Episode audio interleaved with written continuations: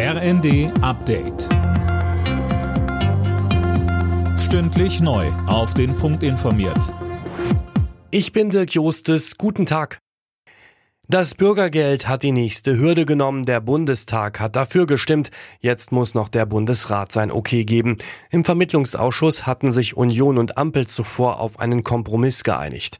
Die Regelsätze steigen, allerdings dürfen Bürgergeldbezieher weniger Geld auf der hohen Kante haben. Grünen Fraktionschefin Hasselmann. Ich glaube, dass mit diesem Gesetz ein großer Schritt getan ist, wirklich jetzt eine Sozialreform auf den Weg zu bringen, die auf Ermutigung und Unterstützung setzt. Und da geht es nicht im Klein-Klein darum, wer irgendeine Handschrift irgendwo hingesetzt hat, meine Damen und Herren. Der bekannte Klimaforscher Mojib Latif hat die Verdienste Deutschlands um den Klimaschutz gelobt.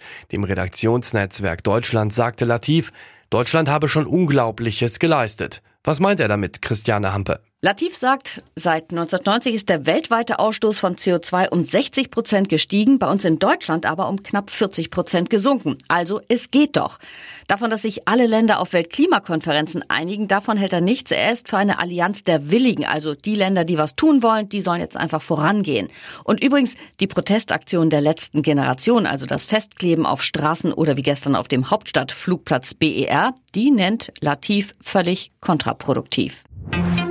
Die EU-Innenminister beraten heute auf einem Sondertreffen in Brüssel über die steigenden Flüchtlingszahlen. Vor allem geht es um die gefährliche Mittelmeerroute nach Europa.